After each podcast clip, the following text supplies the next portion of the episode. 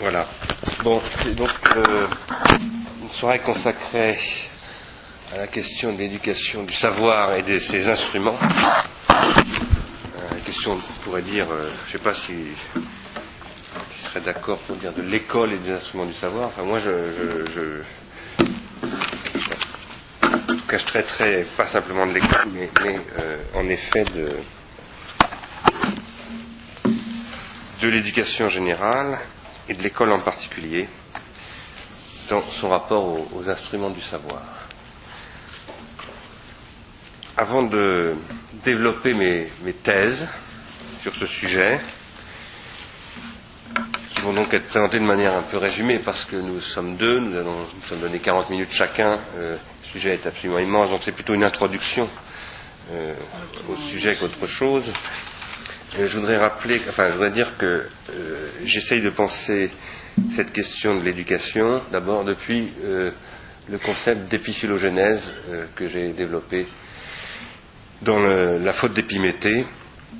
Épiphylogénèse dont je rappelle que c'est le dispositif d'extériorisation de la mémoire qui fait que je considère moi que ce qu'on appelle si on est anthropologue, l'être humain, si on est phénoménologue ou existentialiste, le Dasein ou le, le sujet transcendantal, ou appelons ça comme on veut, euh, est constitué par euh, trois couches mnésiques.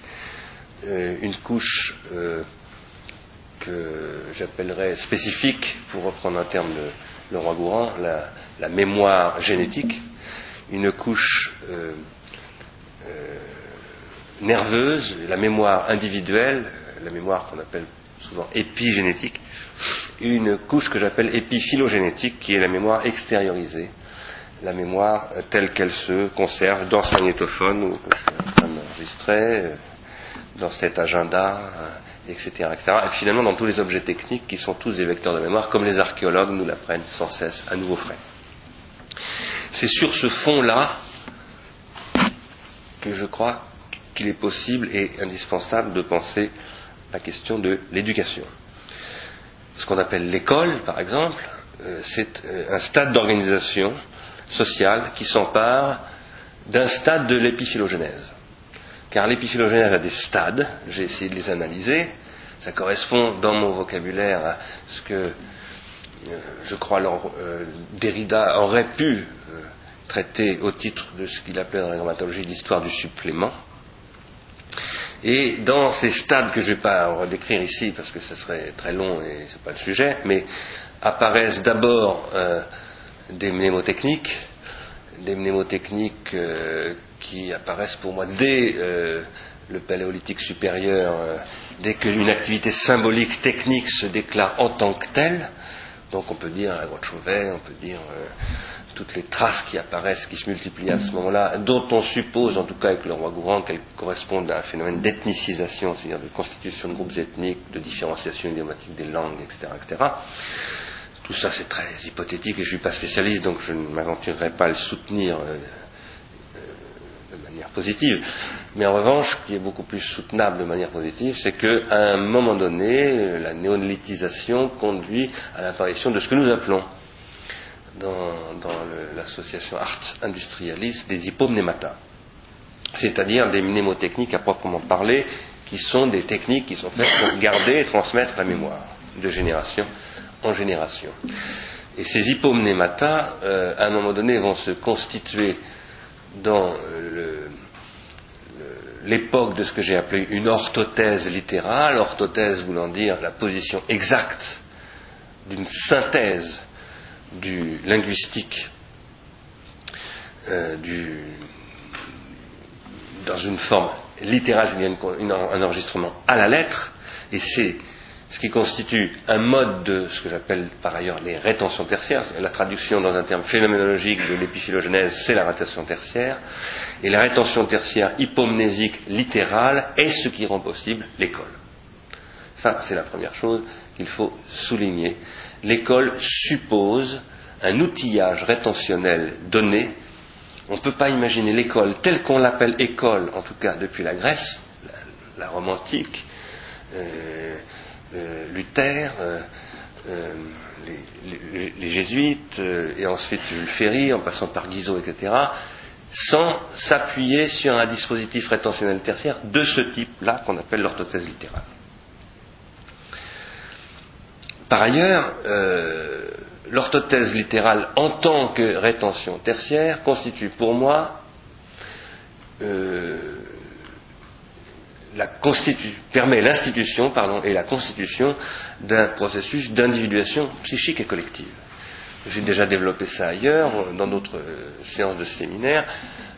Pour moi, tous les faits sociaux et psychiques sont à penser à partir du concept d'individuation psychosociale.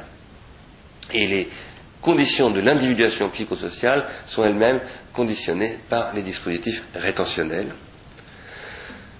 d'une part. D'autre part, l'individuation de l'individu psychique et de l'individu social en tant qu'il individu, ce que Gilbert Simonon appelle le fond pré-individuel, c'est un processus d'adoption. Par exemple, quand un être vient au monde, un bébé, euh, qu'est-ce qui va se passer Comment est-ce qu'il va devenir d'un enfance un enfant Et puis finalement, ce qu'on appelle, en psychanalyse par exemple, ou ce qu'on appelait la guerre en philosophie, un sujet. Comment est-ce qu'il va se subjectiver par un processus d'adoption très complexe, évidemment, dont je vais beaucoup parler aujourd'hui et dont j'ai parlé ici il y a six mois à peu près lorsque, parlant de la question de l'esprit, je parlais de l'identification primaire. L'identification primaire, telle que Freud l'a analysée, c'est un élément archéologique du processus d'adoption psychique. Aucune psyché euh, psychosociale ne peut se constituer sans passer par un processus d'identification primaire. Mais cette identification primaire, elle-même, se fait aux conditions des prothèses, des rétentions, des suppléments d'Irinida. On pourrait dire aussi des objets transitionnels, si on avait eu le temps, euh, donc d'une païdéia, d'un jeu, etc., qui euh, constituent euh, le processus d'individuation. Je souligne cela pour dire que, rappelant qu'un processus d'individuation est un processus d'adoption, l'école est une discipline d'adoption, est une institution qui instaure, qui institue, avec un instituteur d'ailleurs, qui institue l'adoption dans la psyché de l'élève. De l'élève, c'est-à-dire de celui qui s'élève. Car cela s'appelle s'élever. S'élever, ou, pour le dire autrement, s'éduquer. L'adoption est un processus d'élévation. Euh, d'élévation au sens où il faut faire en sorte que ben, spontanément l'être n'acquiert pas, y compris les, éléments les plus rudimentaires que sont la marche, etc., sans qu'on le lui fasse adopter. À un moment donné, une société apparaît avec les, les hypomnémata littérales euh, qui dit euh, ce processus d'adoption, à un moment donné, il doit être pris en charge par la cité par cette cité dont Socrate dit mais si mes enfants, si je me barrais, euh, si je m'évadais, etc., mes enfants seraient orphelins. L'école est devenue la matrice identificatoire de cette autre forme de parentalité qu'est la cité en tant que telle. Le politique est un système parental.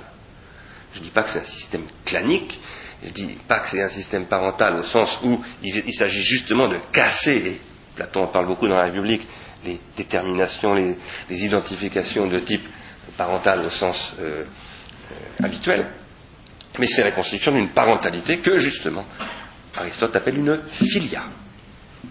L'école constitue l'adoption à ce stade-là. Alors, au moment où l'école de Jules Ferry apparaît, au XIXe siècle, se produit l'industrialisation. Et l'industrialisation, c'est un nouveau stade de l'adoption il faudrait décrire toutes sortes de stades de l'adoption, bien évidemment. Toute l'histoire de la civilisation humaine est une histoire des processus d'adoption et une transformation des conditions de l'adoption. Mais l'industrialisation, qui est le contexte de la loi de 1881 de Jules Ferry, une industrialisation qui est déjà accomplie, c'est aussi le contexte du bonheur des dames, c'est la même époque exactement. Cette industrialisation, c'est un nouveau processus d'adoption. Et l'industrie pose un nouveau type de problème d'adoption, à savoir comment adopter des objets sans cesse nouveaux, des, techniques sans cesse nouvelles, des organisations sociales sans cesse nouvelles, etc., Comment vivre dans un monde en perpétuelle transformation. où là l'adoption est, une adoption d'un devenir incessant. Ce qui n'était pas du tout le cas jusqu'au XVIIIe siècle. Ce n'était pas du tout un problème. Il s'agissait au XVIIIe siècle d'instaurer l'adoption d'un ordre existant. D'un ordre au sens où Michel Foucault a pu parler d'ordre, etc., À partir du XIXe siècle, il ne s'agit plus d'instaurer l'adoption d'un ordre, mais de, faire que l'on va adopter un processus et un processus de devenir qui va être pensé, c'est pas un hasard, au même moment avec le darwinisme, y compris social, comme un processus d'adaptation. Discours qu'on entend beaucoup aujourd'hui, y compris euh, qu'on a entendu dans les bouches des gestionnaires de, l'éducation nationale récente, euh, de gauche et de droite, euh, tous aussi divers qu'ils puissent être, avec le même mot à la bouche d'adaptation. Alors, ces questions, si nous voulons les traiter au niveau requis, et là le niveau auquel je pense que nous essayons de nous placer dans ce séminaire, c'est le niveau des textes sur l'éducation de Kant, des, questions de Rousseau, euh, euh, etc. bref, le niveau de, de Platon, on parlait tout à l'heure, le niveau de la philosophie, pour laquelle la philosophie, la question de l'adoption et de l'éducation est une question absolument première commencer par le fait que l'Académie de Platon, comme vous le savez, était une école, et se voulait être une école. Il m'est arrivé de dire un peu, pour provoquer la, pour stimuler la réflexion, que c'était une école nationale d'administration, puisque Platon la présente comme ça. En tout cas, si on en croit Léon Robin, hein, Platon, euh, Robin dit, Platon voulait créer une école pour former des cadres supérieurs de la cité grecque. Hein, euh, le lycée, c'est une école, euh, et d'une façon générale, les projets philosophiques sont tous des projets d'éducation, de près ou de loin. Par exemple, la phénoménologie est un projet, il n'y a pas de doute, de redressement de la thèse naturelle du monde par une éducation philosophique d'un type particulier. Cette question euh, de l'adoption en tant que fondement de la pensée de l'éducation, j'essaye de la penser depuis quelques années, depuis le temps du cinéma en particulier, à partir d'une relecture de la critique de la raison pure de Kant. Car je crois que euh, ce qui ne permet pas, dans la critique de, la raison pure d'Emmanuel Kant, de penser l'école et l'éducation plus généralement dans les conditions qui sont aujourd'hui les nôtres, et dont je vais dire tout à l'heure qu'elles se caractérisent par le fait que aux institutions de programme qui ont été mises en place par la cité grecque depuis la cité grecque jusqu'à Condorcet et même Jules Ferry, se sont substituées des industries de programme qui viennent les concurrencer pour essayer d'imposer un autre processus d'adoption qui ne répond plus du tout aux principes et aux canons de l'éducation telle qu'elle s'est pensée depuis l'origine de la communauté politique occidentale et, ensuite mondiale. Euh, penser cela, ça n'est pas possible avec les catégories, les catégories et les concepts de Kant. Parce que euh, le kantisme essaye de penser les questions d'éducation à partir de cette déduction transcendantale que j'ai donc commentée en long, en large et en travers dans euh, le temps du cinéma et la question du mal-être, et où euh, toute la déduction repose sur l'idée que l'articulation entre la sensibilité et l'entendement se fait à travers les trois synthèses de l'imagination, que sont la synthèse d'appréhension, de reproduction et de recognition, et que la projection des concepts de l'entendement dans la sensibilité se produit à travers des schèmes, ce que Kant appelle des schèmes, et ces schèmes, Kant en fait euh, des catégories, des catégories qui sont a priori. Or, je pense que cette catégorisation et cette production catégorielle de schèmes par le sujet transcendantal kantien ne correspond absolument pas à ce qui se produit dans la réalité euh, de l'activité, appelons-la cognitive pour aller vite, puisqu'il parle de recognition, euh, disons l'activité euh, du sujet connaissant, qui est bien la question de la critique de la raison pure, et même si Heidegger a pu dire en aucun cas la raison pure est une théorie de la connaissance, et je comprends bien pourquoi il le dit, il ne reste pas moins que c'est bien une pensée du sujet connaissant, et que euh, même si c'est une ontologie, un discours sur l'ontologie, etc., c'est d'abord un discours sur la connaissance, les conditions de la connaissance. Dans ces conditions de la connaissance, j'ai essayé de montrer, je ne vais pas le développer ici parce que je l'ai fait euh, par ailleurs, j'ai essayé de montrer que le schème est ce qui suppose une quatrième synthèse. Cette synthèse, c'est ce que j'ai appelé la synthèse prothétique a posteriori. J'ai développé cette théorie en m'intéressant à l'analyse kantienne de la question du nombre 5, euh, euh, là où Kant dit le nombre 5 en tant que concept de l'entendement n'est pas le nombre 5 en tant que représentation de ce concept qui appelle l'image du concept. Heidegger a largement commenté ça d'ailleurs dans son Kantbuch, dans son livre qui s'appelle, je me souviens plus du titre, Le problème de, de, quoi chez, chez Kant. Bon, je me souviens plus. Peu importe. Non. Euh, le problème de la métaphysique. Kant est le problème de la métaphysique.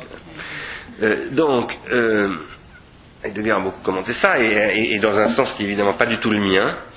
Moi, je soutiens que le nombre 5, par exemple, est une production historique.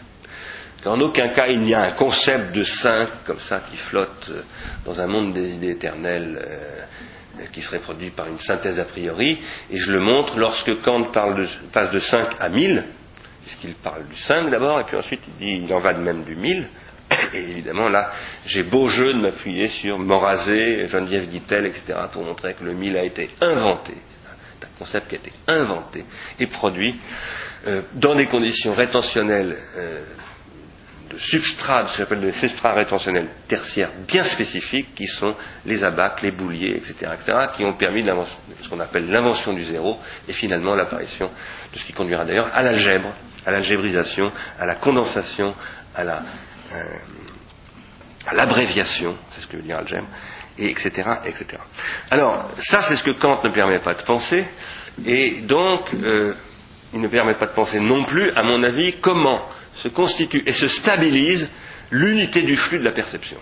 Parce que vous savez que dans la critique de la raison pure, une fois que Kant a établi ça, il développe dans ses paralogismes toute une question du fait que le moi doit se projeter transcendentalement comme une unité, que Kant appelle l'unité de la perception, et l'apostrophe, mais que cette unité de la perception n'est qu'une projection en droit qui en fait n'est jamais acquise. Et il dit, c'est un des paralogismes, qu'en réalité, euh, l'ego est pluriel, l'ego est éclaté, il n'y a pas d'unité de cet ego. Cette unité, il faut sans cesse la produire. Alors qu'est-ce qu'il a produit? Eh bien la synthèse de recognition. Enfin, exactement l'articulation entre synthèse d'appréhension, de reproduction et de recognition. Cette unité, c'est aussi la production de l'unité de la raison c'est ce qui produit l'affinité entre l'unité de la perception et l'unité du flux du monde. Euh, c'est ce que Kant appelle l'unité de la raison. Alors, euh, pardon, l'affinité de la perception euh, avec le monde.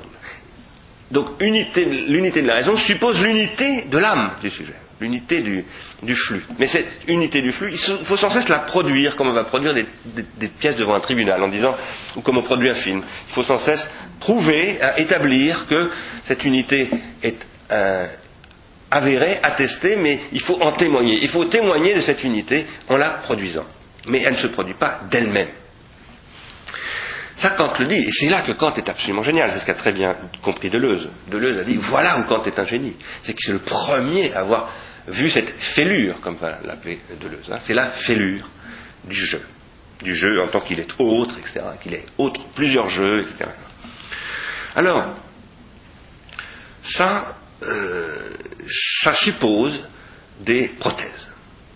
Des prothèses, je dirais, orthopédiques. L'orthothèse est une orthopédie de la manière dont marche la conscience. Il faut la faire filer droit, si je puis dire. Orthos, qui veut dire aussi le droit en grec, qui veut dire ce qui est vrai, exact, plus exactement, etc. Hein. L'orthopédie de la prothèse, qu'est-ce que c'est? Eh bien, ce sont tous les dispositifs rétentionnels qui vont être produits par cette capacité que l'âme euh, dont nous parlons ici, l'âme noétique, pour reprendre un mot euh, aristotélicien, a de se faire filer droit, en quelque sorte, et de transmettre cette euh, capacité à filer droit de génération en génération, et c'est ça qui va être transmis par l'éducation. Bien entendu, j'espère que vous me faites crédit là-dessus, cette capacité à filer droit, pour ne pas dire à filer doux, je suis pas en train de parler le langage de Sloterdijk, hein, euh, dressage de, l'être humain, etc., euh, parc et tout. C'est pas du tout, je ne crois pas du tout ça. J'ai écrit, j'ai précisément commenté Sloterdijk en disant que l'être humain est- n'est pas domesticable, qu'il est sauvage et qu'il l'est irréductiblement. Mais, euh, donc je ne suis pas en train de tenir un discours de la domestication de l'être. En revanche, je suis en train de tenir un discours de l'apprivoisement des singularités. Et, comme me l'a dit un jour Georges Collins, qui n'est pas là aujourd'hui parce qu'il a un coup de pompe, euh, ce dont je parle là, c'est de la mégère apprivoisée. Euh, je parle d'apprivoisement, euh, à savoir que la raison, c'est le désir, et que le désir, il faut l'apprivoiser. Le désir est foncièrement sauvage, irréductiblement sauvage, au sens où Merleau-Ponty a parlé d'une sauvagerie. Et cette euh, sauvagerie, quand lui donne aussi un nom, il appelle ça l'insociable sociabilité. Il faut élever l'insociable sociabilité, tout comme dans cette figure extraordinaire de la forêt, où il dit les arbres qui se font de l'ombre euh, sont amenés à pousser par émulation. Euh, euh, il faut élever, mais là, élever, ça veut dire élever au sens de transmettre des dispositifs rétentionnels spécifiques qu'on va appeler des prothèses de la quatrième synthèse, des prothèses qui vont permettre donc de quoi faire? Bah, Par exemple, de faire acquérir à une âme le sentiment, non seulement de la droite et de la gauche, comme le dit Kant dans Qu'est-ce que s'orienter dans la pensée, parce que ça, ce processus, ce principe de différenciation entre la droite et la gauche, il est pour Kant acquis, il, est a priori, mais la capacité, par exemple, à se servir d'une carte, ou la capacité à respecter le principe de contradiction. Ah, vous allez me dire principe de contradiction, mais on respecte tous. Ben non, pas du tout. Il y a des tas de sociétés qui ne vivent pas du tout dans le respect du principe de contradiction. Et ce ne sont pas des sociétés de crétins. Ce sont des sociétés qui ont d'autres dispositifs rétentionnels pour arriver à produire l'unité du flux des consciences constituant une tribu, un clan, etc.. Ça peut passer par des totems. Alors le totémisme, ça n'existe plus, bon, peu importe, mais ça peut passer par toutes sortes de dispositifs. Il y a des dispositifs rétentionnels dans toutes les sociétés. Ce qu'on a pu appeler le totem ou le chamanisme, etc., ça en fait partie. L'école en est une autre dimension. Je ne suis pas en train de vous dire que l'école c'est la même chose que le chamanisme ou que je ne suis pas dans le relativisme, qu'on me comprenne bien. Je dis par contre qu'il y a une histoire des dispositifs rétentionnels et qu'à un moment donné, dans cette histoire, eh bien, euh, la rétention euh, va se faire au titre d'un critère, car pour retenir il faut un critère, et le critère va devenir l'universel. La possibilité d'universaliser mes dispositifs rétentionnels. C'est ça qui va constituer la base des principes et donc ça va passer par le principe de non-contradiction parce que si on veut pouvoir universaliser, il faut passer par le principe de non-contradiction, etc., etc. Si j'en avais le temps, je développerais, mais je crois que je n'en aurais pas le temps, l'idée que euh, cette organisation euh, euh, qu'est le discours de l'universalisation, c'est un processus d'identification primaire développé non pas simplement au niveau de la famille, ça c'est ce que je disais tout à l'heure, au niveau de la relation enfant-parent, mais au niveau de la relation citoyen-cité qui joue le rôle d'un espace filial, pour pas dire familial, filial avec PH, hein, de filia, mais que d'autre part, le catholicisme intrinsèque à l'Occident. Je dis catholicisme intrinsèque à l'Occident, je veux parler du catholou, c'est-à-dire de l'universalisme intrinsèque à l'Occident. L'universalisme intrinsèque à l'Occident prétend poser qu'il y a des prothèses de redressement de la sauvagerie de l'être qu'est l'âme noétique en tant qu'âme désirante, en tant que machine désirante, dit qui sont universelles, justement. Et qui coïncident nécessairement avec un processus d'identification avec le devenir du monde en totalité, y compris le Big Bang, etc. C'est ça le processus d'adoption que veut, que prétend articuler l'Occident à travers son système d'éducation.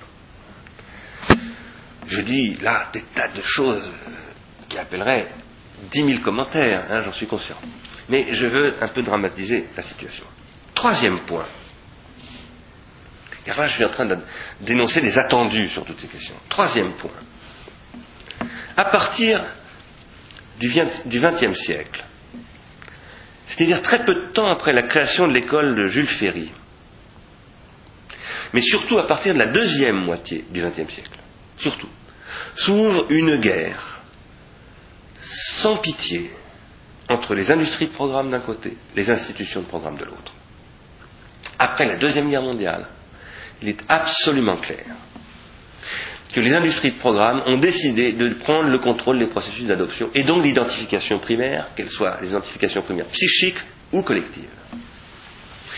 C'est le programme de Hollywood, qui en réalité est pensé, je l'ai développé dans le temps du cinéma aussi, dès 1912, qui est théorisé politiquement par le Sénat américain dès 1912 mais qui va se systématiser dans le cadre en particulier d'une lutte géopolitique qui s'appelle le plan Marshall, à laquelle vont s'opposer un certain nombre de personnes, dont Georges Bataille, et qui va consister à dire désormais c'est nous, sous prétexte de guerre froide, parce que d'un côté, il y a Staline, Eisenstein, etc.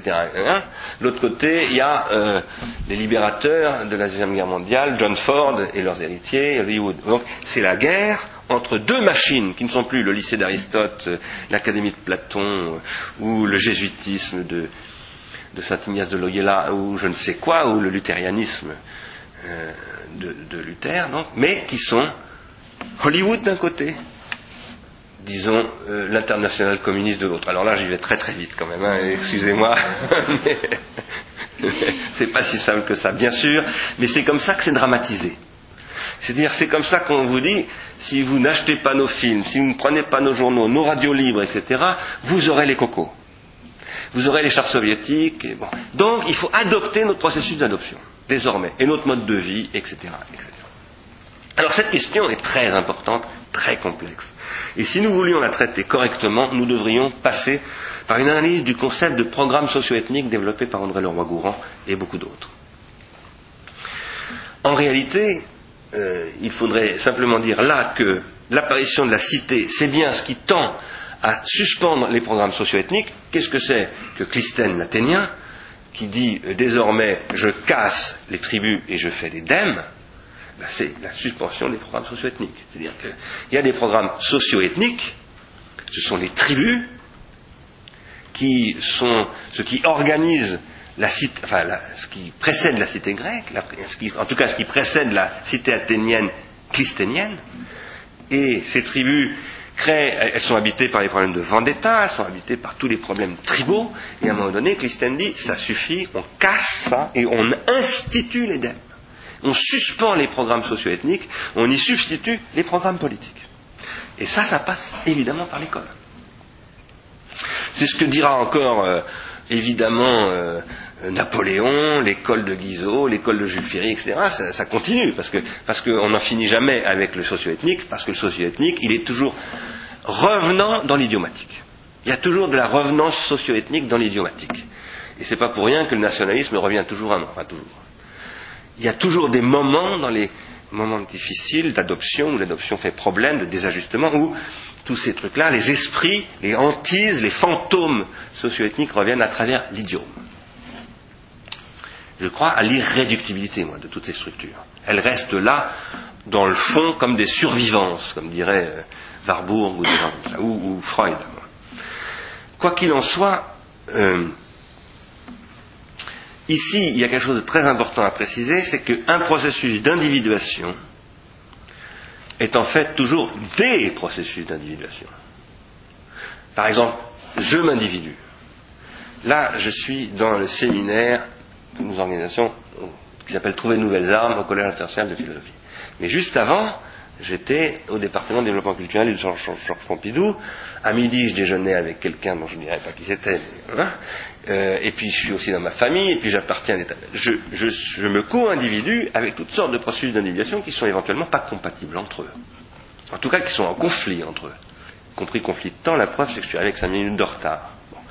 Donc, le temps du département de développement culturel a pris une partie du temps de ce séminaire, etc. Qu'est-ce que je veux dire? Je veux dire qu'en réalité, nous sommes toujours en train de nous individuer psychiquement dans plusieurs sphères sociales. C'est ce qu'on a appelé la co-appartenance. Et cette co-appartenance, elle pose des problèmes que Freud appelle des problèmes d'identification secondaire. Lorsque Freud explique que l'identification primaire est capitale parce qu'elle constitue, c'est moi qui le dis, c'est pas lui, mais je, je paraphrase, le juge de paix de la psyché, en disant si j'ai des conflits d'identification secondaire, Par exemple, je suis amoureux d'une fille euh, qui est la fille de la famille Rothschild et je suis adhérent du parti, euh, communiste. Bon, je vais avoir des problèmes avec ma belle famille, etc. Ou ma potentielle belle famille. C'est un conflit, ça, de l'identification secondaire. C'est mon surmoi qui va traiter ça. C'est l'instance juge de paix qui vient d'où? De l'identification primaire, qui me transmet finalement des critères de sélection rétentionnels transmis par mes parents. C'est-à-dire par le monde d'où je viens. Alors si je suis un prolo, je ne vais pas trancher de la même manière que si je suis de la bourgeoisie, etc. Au niveau de l'individuation du nous, c'est la même chose. Il faut qu'il y ait des processus qui permettent de trancher. Nous adoptons, nous adoptons des, produits, nous adoptons des capitaux, par exemple des investissements étrangers, nous adoptons des idées, par exemple des idées qui viennent, je sais pas, d'Allemagne, euh, de philosophie analytique, euh, de la psychanalyse, etc. Nous adoptons des immigrants, nous adoptons euh, des modes, des musiques, etc. Mais il faut que tout ça, à un moment donné, se synthétise. Qu'est-ce qui va permettre cette synthèse? C'est un processus d'identification primaire. Qu'est-ce que c'est que cette identification primaire? C'est ce que j'appelle le processus d'individuation de référence. Et c'est ainsi que, par exemple, il va y avoir en matière de scolarisation un conflit qui va se jouer d'abord entre Luther et Saint Ignace de Loyola, et ensuite entre les, protestants et les catholiques associés, qui s'appelle le christianisme, et la République. Et à un moment donné, il va y avoir un projet porté par Jules Ferry qui va dire il faut établir la laïcité en France, il va porter des projets de loi de laïcité et un projet scolaire, parce qu'il va dire la laïcité c'est d'abord un projet scolaire. Et il faut substituer une identification de référence qui s'appelle le monothéisme, il faut y substituer une autre identification de référence qui s'appelle la République. Il fut un temps où les communautés politiques étaient constituées dans l'identification de référence aux religieux, c'est-à-dire par exemple les Germains, les, enfin les Germains, les Allemands, les, Français, euh, les Espagnols, etc., etc., étaient divisés en tant qu'espèce de sous-famille d'une grande famille qui s'appelait la papauté. Il y a eu des schismes, il y a eu des tas de, conflits euh, de tous ordres, mais l'identification de référence restait l'identification religieuse. À partir du moment où les nations sont apparues, euh, l'identification de référence a commencé à devenir le territoire. Il y a eu une époque où c'était pas du tout, le territoire n'était pas du tout une identification de référence. C'était une sous-identification. Et puis, euh, ce territoire ensuite est devenu la nation en tant que projet républicain. C'est-à-dire que c'est devenu un modèle universalisable, exportable, etc. Bref, vous connaissez tout ça, je ne vais pas euh, m'y apesantir. Quoi qu'il en soit, l'école est à un moment donné l'organisation de ce processus d'identification de référence au titre de la République. Là, je parle évidemment de l'école de Jules Ferry. L'école de Luther, c'est pas du tout ça. L'école de l'époque de Clistène, c'est encore moins ça. C'est tout à fait autre chose. Et donc l'école, l'éducation, ça s'inscrit dans une histoire, et cette histoire s'inscrit elle-même dans une, une histoire des processus d'individuation, en tant qu'ils sont surdéterminés par des rétentions tertiaires qui supposent des processus de sélection dans les rétentions et qui sont liés à des époques du processus d'adoption. Ma thèse, c'est que nos problèmes aujourd'hui sont liés au fait que l'industrialisation est une nouvelle organisation du processus d'adoption qui cette fois-ci est contrôlée par un processus d'individuation de référence qui n'est plus du tout ni la République, ni le territoire, ni la langue, ni la religion, ni la politique, ni quoi que ce soit de ce genre, mais qui est le marché. Et la guerre qui se mène entre euh, les industries de programme et les institutions de programme, c'est clairement une guerre entre le politique et l'économique, telle que, ici, euh, l'économique est défini comme le marché, ce qui est une façon très restrictive de, définir l'économie, et les politiques est défini comme la puissance publique en tant qu'elle n'est pas la puissance du marché. Évidemment, il faudrait euh, parler ici des marques, de la politique des marques, y compris des marques à l'école, parce que vous avez sûrement remarqué, si je puis dire, que les marques marquent d'abord les trousses, euh, les objets scolaires, etc., etc., et que ce n'est pas du tout un hasard, c'est tout à fait directement lié à ce que j'ai dit plusieurs fois ici, à savoir que la théorie du marketing, c'est qu'il faut d'abord faire s'identifier le plus tôt possible l'enfant à la marque, comme à son parent, comme à sa filia, il s'agit donc de substituer à la filia politique, à la filia religieuse, à la filia sapientielle, etc., une filia de la marque. Et tout l'enjeu des distributeurs de soda dans les, établissements scolaires, etc., est là aussi. Il ne s'agit pas. Le problème, ce n'est pas de vendre du Coca-Cola dans les établissements scolaires. Bien sûr c'est un problème. Mais le problème, c'est surtout de créer l'habitude de consommation dans l'espace qui constitue le cocon politique qu'est l'école, et qu'il s'agit de transformer en autre chose qu'un cocon politique, justement. Alors, je crois qu'aujourd'hui, euh, les industries de programme sont arrivées à par ailleurs, un stade où, je ne vais pas redévelopper tout ça, vous m'avez entendu le dire souvent, elles produisent de la désindividuation parce qu'elles produisent de la perte de savoir-faire, de la perte de savoir-vivre et de la perte de savoir théorique, c'est-à-dire de la perte de toute forme de savoir, ce que j'ai appelé de la prolétarisation généralisée. Or, ces phénomènes de perte de savoir, ce sont des phénomènes de perte d'individuation, inévitablement. Je ne m'individue qu'aux conditions des savoirs m'individuer dont je dispose. Et ces savoirs m'individuer dont je dispose, l'école est précisément là pour me les transmettre. L'école est donc précisément un lieu de constitution de l'individuation psychique en tant qu'elle est articulée sur le et de l'individuation psychique et collective. Le et de cette individuation psychique et collective, c'est ce qui se constitue, cette fois-ci, non pas à une individuation de référence simplement, mais à une rétention de référence. Le et de l'individuation psychique et collective de l'école, c'est la rétention tertiaire que j'appelle l'orthothèse littérale, c'est la lettre. Le rapport de l'école à la rétention tertiaire est intrinsèquement lié à l'histoire de la lettre. Il n'y a pas d'école avant la lettre. Il n'y a plus d'école quand il n'y a plus de lettres. De lettres, je parle évidemment du gramma, c'est-à-dire non pas de la lettre des républiques des lettres, qui est aussi ça bien entendu, mais d'abord de la lettre en tant que technique que j'incorpore, et d'abord comme une mécanique de geste. Car l'école, c'est d'abord une discipline des corps. C'est pas simplement apprendre à rester assis patiemment pendant une heure ou deux comme vous le faites là, ce qui suppose que vous avez passé des années à l'école où on vous a appris ça.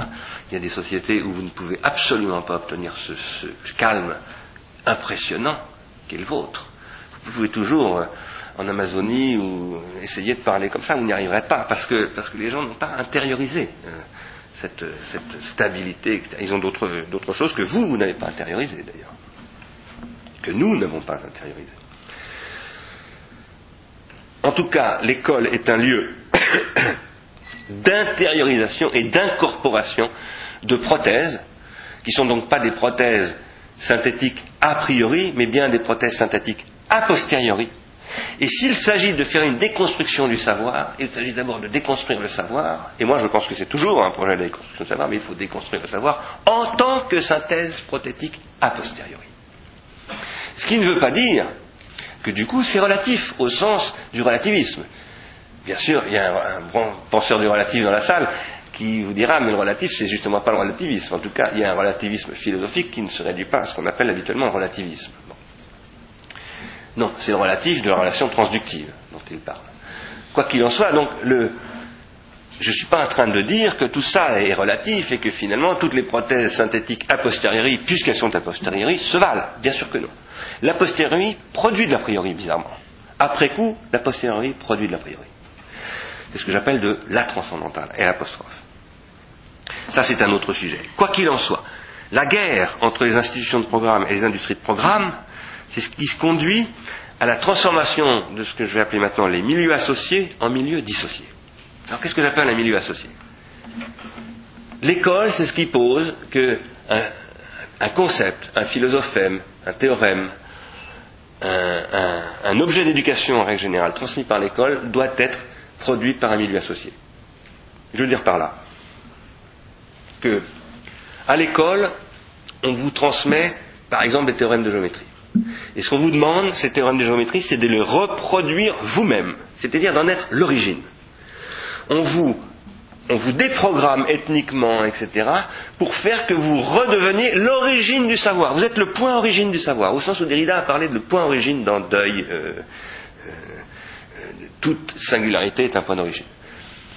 Je dois redevenir le début du savoir.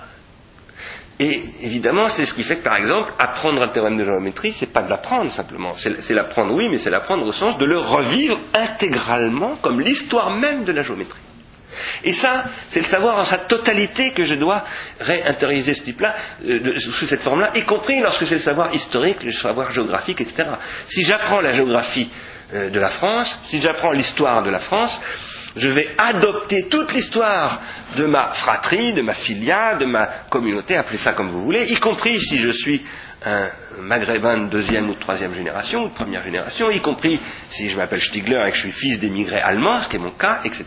Et c'est comme ça que je deviens un ancêtre des sans-culottes. Donc que j'adopte cette histoire qui devient mon histoire, mon individuation, mon fond très individuel. Mais l'école me le fait manger en quelque sorte, me l'incorporer complètement, et me dit, tu ne seras français que si tu t'associes dans associer, il y a association, il y a, donc société. Que si tu fais société avec le corps social qu'est le processus d'adoption et d'individuation qu'est l'histoire de la France, à travers sa littérature, sa poésie, ses mathématiques, etc., de la France, de l'Europe, du savoir occidental en totalité, et du savoir tout court, parce qu'à un moment donné, ce savoir s'extériorise, s'exporte, se déterritorialise totalement, et là ça nous renvoie évidemment au discours de Fichte sur la nation allemande, à tous ces problèmes dont Marc Répond ici présent parle beaucoup dans son dernier livre, qui sont la question du rapport entre l'universel et, la civilisation, disons, en tant que processus de ce que j'appelle ici un processus d'individuation. Énorme question que je ne vais pas traiter ici. En revanche, ce que je voudrais dire, c'est que l'industrie qui apparaît en même temps que l'école de Jules Ferry, elle repose sur la constitution de ce que j'appelle des milieux dissociés et non pas des milieux associés. Dans un milieu associé, celui qui fait partie du milieu est un producteur du milieu au même titre que n'importe quel autre élément du milieu, en droit, sinon en fait. Par exemple, un milieu associé, c'est la langue. Vous parlez français, même si vous n'êtes pas français, et vous n'êtes susceptible d'être destinataire de ce que je dis que dans la mesure où vous êtes susceptible de devenir destinateur de votre destination. C'est-à-dire que si vous pouvez vous adresser à moi en droit comme moi. Sinon, je ne pourrais même pas vous parler. Je, je ne vous verrai même pas. Je ne pourrais pas vous adresser quoi que ce soit. C'est ça la question de l'adresse. Qui n'est pas la question du dressage. Mais par contre d'une certaine habileté aussi, d'une adresse, d'incorporation. J'ai appris à parler comme j'ai appris à marcher. Tout ça, c'est de l'adoption. Tout ça, c'est non pas du dressage, mais de l'adressage. Alors, de l'adresse, du devenir droit, orthos, de l'élévation, de l'éducation. Le monde industriel, c'est ce qui à un moment donné repose, pour parler le langage de Marx, sur une division industrielle du travail qui conduit nécessairement à une perte d'adresse. Un dressage, cette fois-ci, alors là, pour le coup, là, c'est un dressage, où on va dire le corps n'est plus qu'une force, pure force de travail qui n'a plus rien à savoir, le savoir est passé dans la machine. Le prolétaire n'a pas besoin de savoir, le technicien non plus, le médecin non plus. Et finalement, personne n'a besoin de savoir, c'est le système technique qui sait, et il y a une expropriation des savoirs qui se produit que Marx appelle la prolétarisation. Et c'est vrai aussi avec le consommateur, lorsque le consommateur commence à perdre avec le marketing ses savoirs, ses savoir vivre, etc. Et qui donc perd la capacité à produire un processus d'identification primaire avec ses enfants, parce qu'il a laissé la télé lui piquer ce rôle, qui perd sa capacité à décider de quoi que ce soit politiquement, à se présenter à des élections, à devenir, à être un citoyen, etc., etc., et qui à un moment donné perd le sentiment même de ce que c'est que le savoir. C'est ce que j'appelle la désaffection et la désaffectation. Ça, c'est ce qui est engendré par la dissociation. La perte d'individuation, telle que je l'ai analysée en m'appuyant sur Simondon, je l'appelle aujourd'hui la dissociation. En m'appuyant toujours sur Simondon, d'ailleurs, sur le concept de milieu associé tel que Simondon l'a développé. Et je dis que les industries de programme sont ce qui vise à dissocier les producteurs et les consommateurs des énoncés symboliques. Et donc, c'est ce qui est en guerre contre l'école, parce que l'école, c'est ce qui est fait au contraire pour empêcher cette dissociation.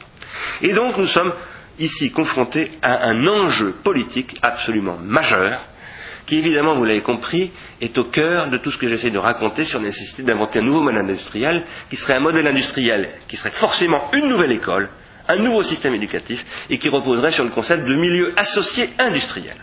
Car, je n'arrête pas de le répéter, je ne suis pas du tout en train de dénoncer l'industrie, je suis en train de dénoncer l'impossibilité pour la philosophie, les hommes politiques, etc., de penser l'industrie et d'en faire une organisation de milieu associé. Lorsque Marx, dans son utopie, comme certains l'appellent, communisme, disait qu'il allait falloir passer au communisme final, etc., c'était bien d'un système de milieu associé dont il s'agissait, précisément. C'est ça, la fin euh, du communisme, la finalité du communisme. évidemment, ça, ça mériterait une longue discussion. Alors, comme il est très tard, il me reste que cinq minutes, euh, je ne vais pas développer tout ce que j'avais à développer, j'en ai pas fait la moitié, mais en revanche, je voudrais quand même dire de manière beaucoup plus rapide euh, les deux points supplémentaires de préalable que je voulais introduire pour ensuite reprendre des thèses que j'ai développées dans les pages 218 à 230 à peu près du temps du cinéma. Donc si ça vous intéresse, 232, si ça vous intéresse d'aller les consulter, elles sont en bibliothèque ou en librairie. Ces deux points que je voulais développer, maintenant, pour euh, examiner très pratiquement, parce que la question de l'école est une question extrêmement pratique et de philosophie pratique. Euh, la question de l'école aujourd'hui telle qu'elle se présente à nous, merci, merci Catherine, euh, sont les deux suivants. Aujourd'hui, nonobstant ce que j'ai pu dire à l'instant du processus d'adoption, l'époque industrielle, merci, les hypomnémata, etc., etc., si l'on veut se poser correctement la question de l'école, il faut ajouter deux choses. Premièrement, le savoir que l'école a aujourd'hui à transmettre n'est plus le savoir du tout dont il était question à l'époque de Newton, de Kant euh, et même encore de Jules Ferry. Ce savoir n'est plus le savoir ontologique qui décrit ce qui est dans le domaine des mathématiques, de la physique, de la géographie, etc. C'est le savoir technoscientifique qui décrit les processus de ce qui, pardon, qui décrit pas, qui prescrit les processus de ce qui devient. On n'est plus dans un savoir de l'être, dans un savoir du devenir. Je parle là un peu dans le sillage de ce que Prigogine et Stenger ont pu dire dans la Nouvelle Alliance, même si je pense que c'est pas si, enfin, ça mériterait des commentaires critiques. Euh, euh, mais enfin, c'est clair que ce sont eux qui ont bien identifié cette question. Jody Bachelard en parlait déjà, euh, évidemment, quand il se parlait des techno des bibliomènes. Bachelard est un des premiers à avoir identifié la question euh, de ce que j'appelle moi ici la rétention tertiaire. Hein. C'est très très important. C'est pour ça qu'il faut lire Bachelard, entre autres.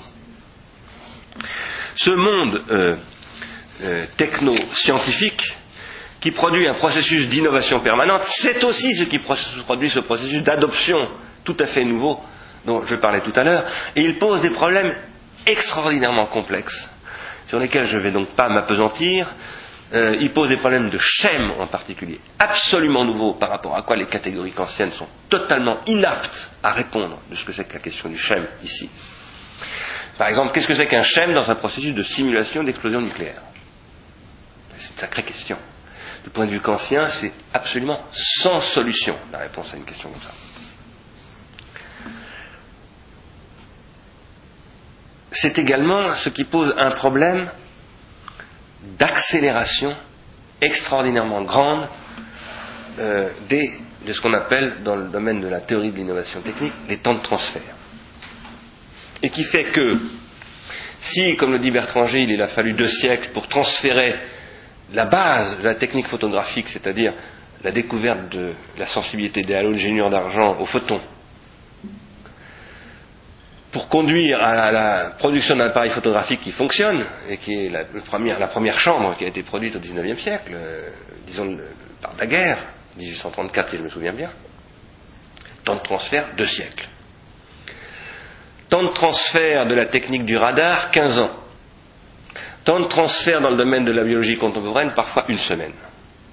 ce qu'on appelle le temps de transfert, hein, c'est le temps de passage de l'imagination du concept, du procédé, etc., par un inventeur, un chercheur, un savant, etc., jusqu'au moment où ce, cette, euh, cet input, cette, euh, cet impetus plutôt, euh, va aboutir à une transformation de la vie sociale.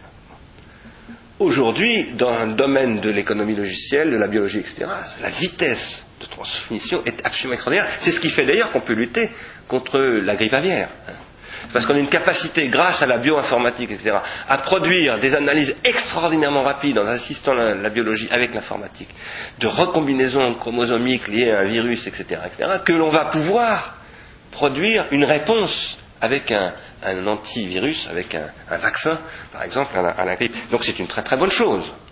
Vu les immenses problèmes que nous avons à résoudre à notre époque industrielle, heureusement que nous avons des solutions de ce type-là. La question évidemment que pose Ivan Illich, c'est est-ce que c'est pas nous qui avons créé les problèmes? Bon, je pense qu'il ne faut pas raisonner comme ça, personnellement. Je reste extrêmement convaincu de la nécessité de poser une rationalité au sens fort de, à toute cette activité industrielle. Quoi qu'il en soit, un problème qui est posé par cela, c'est que dans un contexte comme celui-là, les transmetteurs de savoir, que sont ceux qu'on appelle les enseignants, sont structurellement caduques face à ce savoir.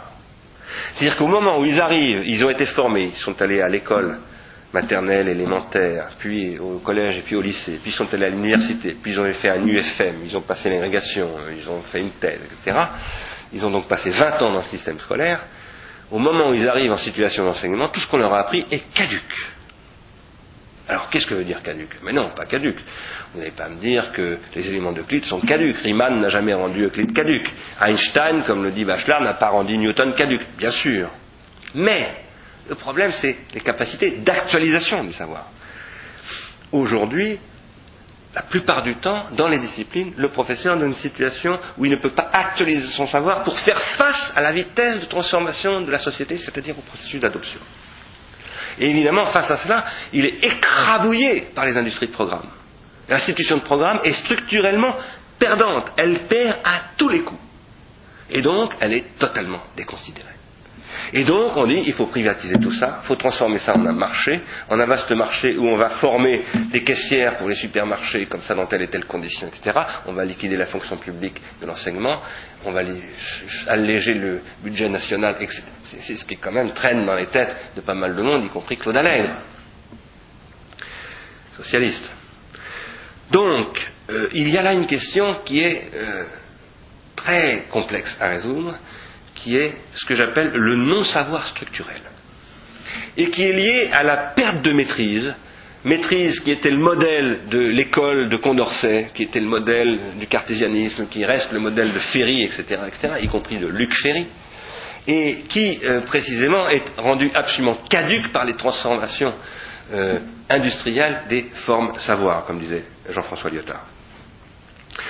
Et moi je crois que penser un projet d'école aujourd'hui et demain, c'est penser un projet qui serait capable de mettre le non-savoir au cœur même du processus de transmission. Et qui, serait capable de faire du non-savoir l'objet même de l'étude. Comment étudier ce qu'on ne sait pas. Mon ami euh, Charles Lenay, d'ailleurs, a développé une théorie de ce qu'il appelle la cognition de l'ignorance, qui repose sur cette question euh, de la formulation du non-savoir. Et bien entendu, je rappellerai que la figure tutélaire de toute philosophie qui s'appelle Socrate est essentiellement la figure qui pose qu'on ne peut transmettre que du non-savoir. Mais évidemment, pour transmettre du non-savoir, il faut aussi transmettre du savoir.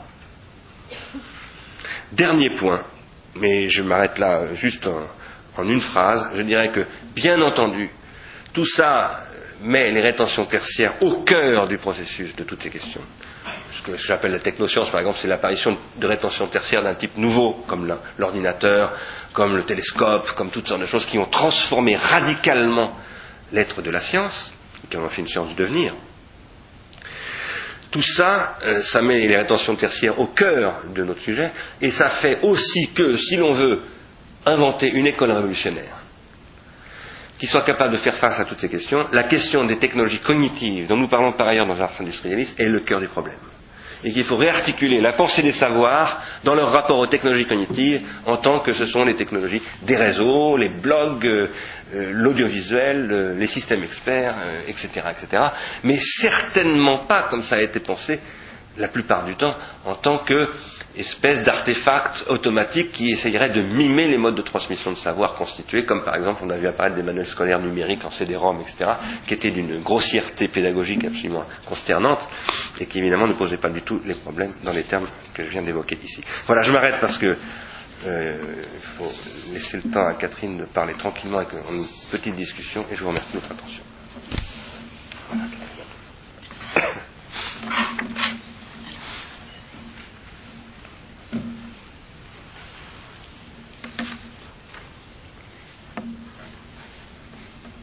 Je vais donc euh, disons, continuer, continuer euh, croiser, grand croiser, parce que je crois que, comme d'habitude, avec sans doute des, des, points de, débat.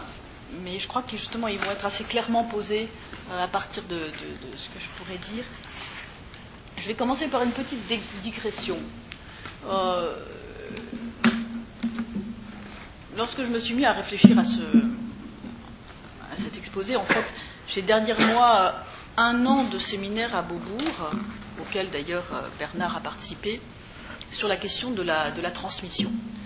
Euh, voilà, donc euh, j'ai été un peu embarrassée, euh, disons, par tous, ces élaborations, etc.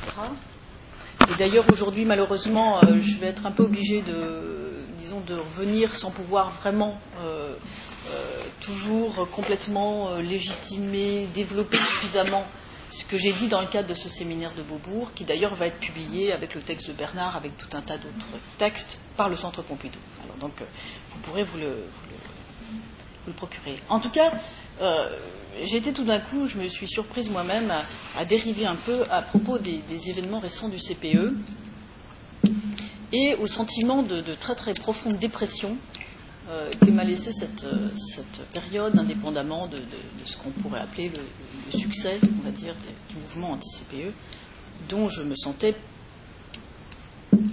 évidemment, ou en partie en tout cas, solidaire. Pour moi, euh, ce qui s'est passé à ce moment-là, ou ce que j'ai cru euh, pouvoir euh, discerner, est, un, symptôme, un des nombreux symptômes de, la faillite totale du, système éducatif en France. Il y a trois, questions qui, me semble-t-il, n'ont jamais ou n'ont pas été posées discursivement par les étudiants. Parce qu'au fond, moi, ce qui m'intéresse, c'est les questions que posent les étudiants. Hein. ce qui m'intéresse, ce n'est pas tellement ce que disait le gouvernement, ce qui était tout à fait, euh, euh, disons, clair, ni ce que disaient les syndicats, dont les buts stratégiques étaient aussi extrêmement clairs, mais ce qui m'intéressait, c'était les questions qui étaient posées par les, par les discours étudiants ou qui n'étaient pas posées, justement. Il me semble que ces trois points, c'est le fait que, euh, première chose qui m'a beaucoup choqué, le fait qu'au fond, je n'ai entendu aucun discours construit visant à, montrer qu'il n'y aurait aucune résolution de la précarité euh, des étudiants qui avaient fait des, gens qui avaient fait des études si on ne commençait pas par penser la situation des jeunes gens dans les banlieues. Et que donc, euh, s'il y avait une cause d'abord que les étudiants instruits euh, devaient, disons, relever comme leur cause, c'était la question de ce qui, avait lieu hein, extramuros hein, à la périphérie. Et je dois dire que euh, ce qui m'a un peu, disons, euh, terrifié, c'est de voir qu'au fond, euh, il y avait là une espèce d'absence de, conscience collective de la jeunesse, et que le gouvernement n'avait aucun mal, pas plus que les syndicats d'ailleurs, à jouer la division de la jeunesse et que jamais, au fond, hein, on, a, posé le problème dans sa globalité. Parce qu'évidemment, ce n'est pas un hasard si vous avez en novembre hein, des émeutes dans les banlieues et en, février euh, tous les étudiants dans la rue. Et que ça, il fallait, penser, essayer en tout cas d'articuler les deux choses. La deuxième chose qui m'a euh, aussi attristé, euh, ça a été au fond le caractère absolument pas transgressif des revendications. C'est-à-dire qu'au fond, euh, on se retrouvait face à, des gens, euh, pour lesquels d'ailleurs j'ai la plus grande sympathie, euh, mais qui n'ont jamais posé la question du sens de lutter pour intégrer ce système dont la, philosophie du travail, ou la conception du travail, ou le concept du travail est d'une pauvreté atterrante. C'est-à-dire que je n'ai pas entendu un seul de mes étudiants me dire, mais finalement, Finalement, pourquoi travailler dans une société où on sait qu'à la limite, ça coûterait moins cher de donner un salaire d'existence à tout le monde hein, que de payer ce qu'on paye en, matière de chômage, etc., de, euh, remboursement, d'assurance maladie, de tous les frais énormes de tous ces gens qui n'y arrivent pas d'une certaine façon. Et euh, j'ai trouvé que cette espèce d'adhésion, ou peut-être pas d'adhésion, mais en tout cas d'incapacité à questionner une, vision qui est à la fois vieille et, absolument enthousiasmante hein, du travail euh, m'a aussi un peu atterré, je dois dire. Euh, troisième point qui m'a alors aussi beaucoup beaucoup surprise, c'est euh, la manière dont les étudiants se sont laissés complètement manipuler par les syndicats concernant la question de l'apprentissage. Puisque s'il y avait bien quelque chose qui était intéressant dans le discours euh, pas du gouvernement d'ailleurs, mais d'ailleurs plutôt des, euh, enfin, dans les problèmes qui étaient posés, qui était la question de penser l'apprentissage, c'est-à-dire en fait de penser l'enseignement technique. et de penser l'enseignement professionnel. Et que, au fond, euh, les étudiants, au lieu, au lieu de penser, au lieu de voir l'urgence absolue, de penser qu'est-ce que c'est Qu'est-ce que c'est que l'enseignement technique Qu'est-ce que c'est qu'un pays qui n'est pas capable de valoriser son enseignement technique L'enseignement technique, ça ne veut pas du tout dire mettre l'école, hein, euh, solder l'école à l'université, au patronat. Hein. Euh, la diabolisation euh, de l'apprentissage. On a entendu des choses qui étaient des contre-vérités pures hein, sur le fait qu'on allait à 14 ans mettre les gens en apprentissage, enfin ce qui était entièrement faux. Hein, C'était pas du tout ça le projet. Et là, j'ai trouvé que il y avait une façon finalement d'adhérer assez naïve à une conception très humaniste et très vieille de la formation euh, que je trouvais stupide. Hein. Voilà. C'est ce qui fait qu'au fond, j'ai vécu cette période assez mal parce que, euh, au fond, derrière ces trois points hein, que j'ai relevés, euh, il me semble qu'on a là un, triple échec du point de vue du concept même de ce que c'est que la transmission. si tant est que, disons pour, pour, moi en tout cas, pour ce que j'essaie d'en réfléchir, l'enjeu de la transmission, c'est la possibilité d'une expérience collective, c'est-à-dire au fond la possibilité de ce que nous appelons les uns et les autres le nous, hein, et non pas du, et pas du tout la transmission d'un passé qui existerait depuis toujours, qui serait là à portée de main, etc. La transmission, c'est d'abord rendre possible une expérience collective, rendre possible hein, un nous. Deuxième point qui me semble être un enjeu crucial de la transmission, c'est le fait que qu'est-ce que c'est que transmettre? Transmettre, c'est avant tout hein, permettre la réarticulation continue d'une attente commune que se transmettent hein, la possibilité d'une attente commune et pas du tout euh, de garantir hein, la reconduction d'un futur, du passé sous la forme du futur. Et ça, je pense que euh, c'était aussi complètement euh, absent de, ces, de, ces, réflexions. Et enfin, un troisième point qui me touche moi particulièrement, à travers cette question des techniques, c'est le fait qu'à mon avis, l'enjeu de la transmission, c'est avant tout le soin qui est pris aux techniques de transmission. La question, ce n'est pas du tout ce qu'on transmet, c'est comment on transmet et pourquoi nous sommes des machines hein, qui, fonctionnons justement à la transmission. Hein. Nous, sommes des vecteurs de transmission et, euh, nous sommes, on va dire, entièrement construits par des pratiques et des techniques de transmission. Et là aussi, dans, l'espèce de, déni total porté à la question technique, j'ai vu une ignorance fondamentale hein, de cette dimension de la transmission. Euh, donc au fond, euh, je vais revenir brièvement pour que vous compreniez un petit peu les attendus de, mon propos euh, sur la manière dont j'avais engagé ce, concept de transmission et tel que je vais essayer un petit peu de le, dégager de deux notions que je vais tenter de, critiquer. D'une part la notion d'éducation et d'autre part la notion d'instruction. Hein. Mais avant, j'aimerais revenir sur la façon dont j'ai pu essayer de poser la question de la transmission. Hmm.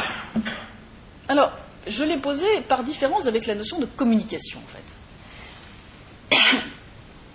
Il me semble que dans la communication, euh, la relation qui s'instaure est une relation centripète.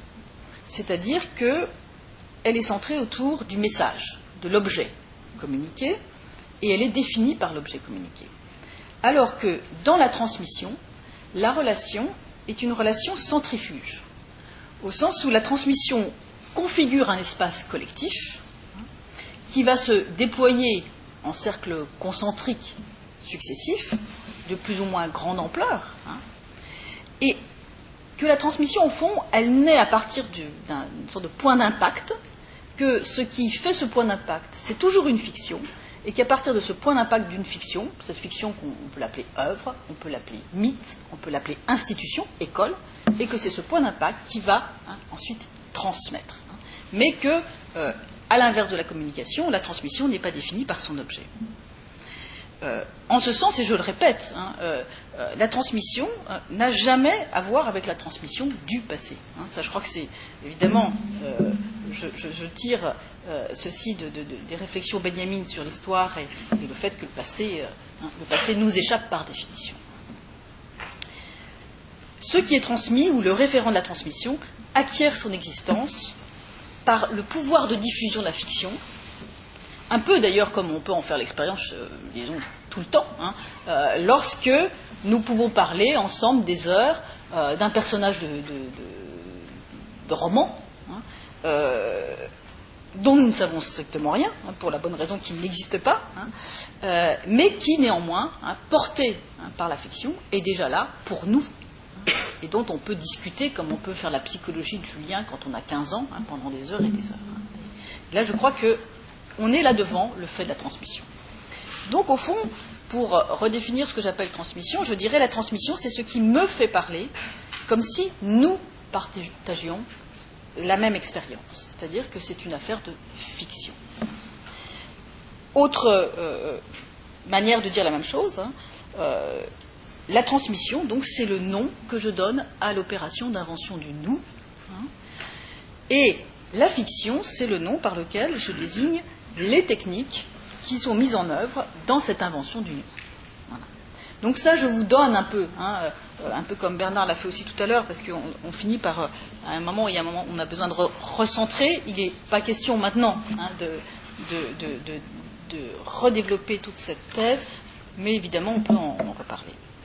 Et donc, je voudrais, à partir de là, euh, réfléchir aujourd'hui à deux concepts dans lesquels on est toujours pris en étau, si, hein, je puis dire, ou pris étrangement lorsqu'on commence à parler de la politique de l'éducation. Euh, le premier concept, c'est le concept euh, de l'éducation, hein, en allemand Erziehung, hein, et le second concept, le concept d'instruction.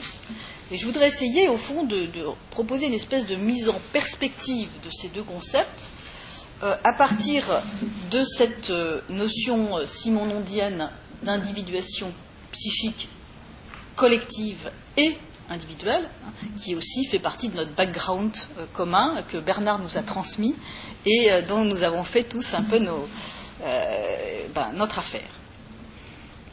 Au fond, euh, la question, hein, c'est de savoir, au que peut être aujourd'hui une politique de la formation hein, dans le contexte de modes d'individuation psychique, collectif et individuel, nouveaux et nouveaux du fait, naturellement, du développement, de l'évolution, des transformations, de l'appareillage technologique.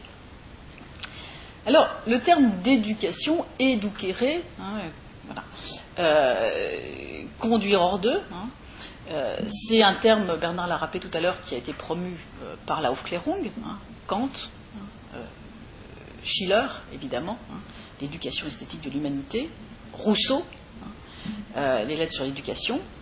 Et cette idée d'éducation, elle correspond à l'idée, à l'idée d'extraire l'individu de son idiotie. Hein, pour le dire assez, vite, et de le conduire vers sa destination universelle en tant que conscience rationnelle.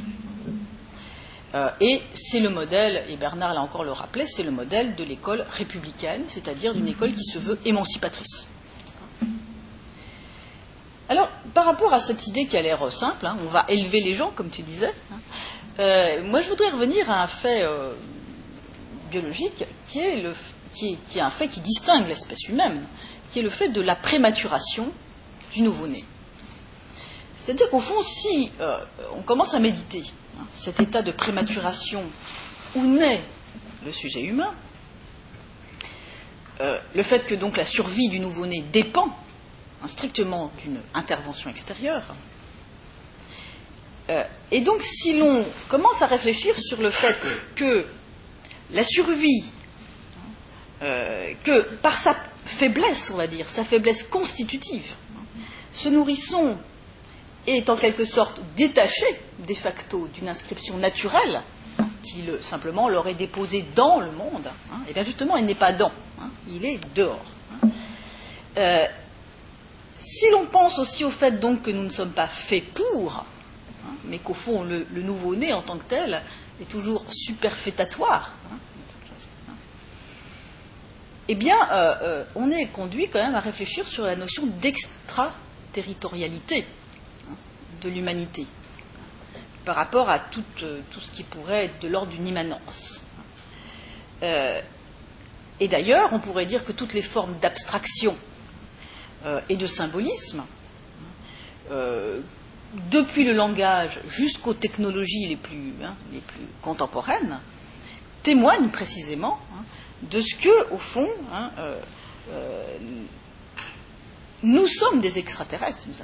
Hein. Nous, sommes extraterritoriaux. Euh, toutes ces abstractions, toutes ces techniques, tous ces modes symboliques d'existence de l'humanité sont en, réalité d'abord des moyens palliatifs par lesquels nous sommes mis véritablement au monde.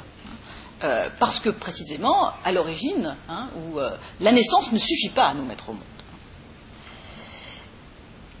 Et au fond, euh, si donc on, on, réfléchit au fait que nous sommes un peu des extraterrestres hein, qui nous raccrochons au monde hein, par la puissance de nos outillages abstraits, par la puissance de nos appareillages techniques hein, et par la force des fictions hein, sur lesquelles reposent ces appareillages.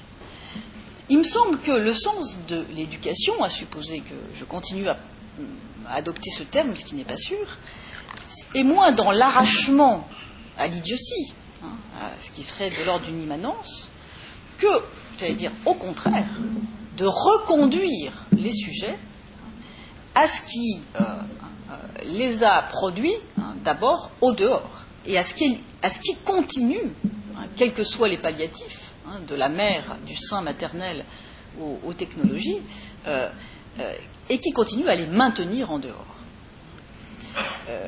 Au fond, je crois qu'il y a moins à conduire le sujet au dehors vers un universel abstrait, et c'est là où, hein, j'aimerais bien qu'éventuellement il y ait un débat, qu'à le reconduire à ce que j'appelle sa condition d'outsider. Ça, je crois que moi, je, tiens assez à cette chose-là. Euh, au fond, il faut reconduire, et ça, je pense que c'est le sens de l'éducation, et c'est euh, à le sujet, à la construction des modes d'individuation singuliers, qui sont évidemment multiples, comme tu le disais, pluriels par définition, hein,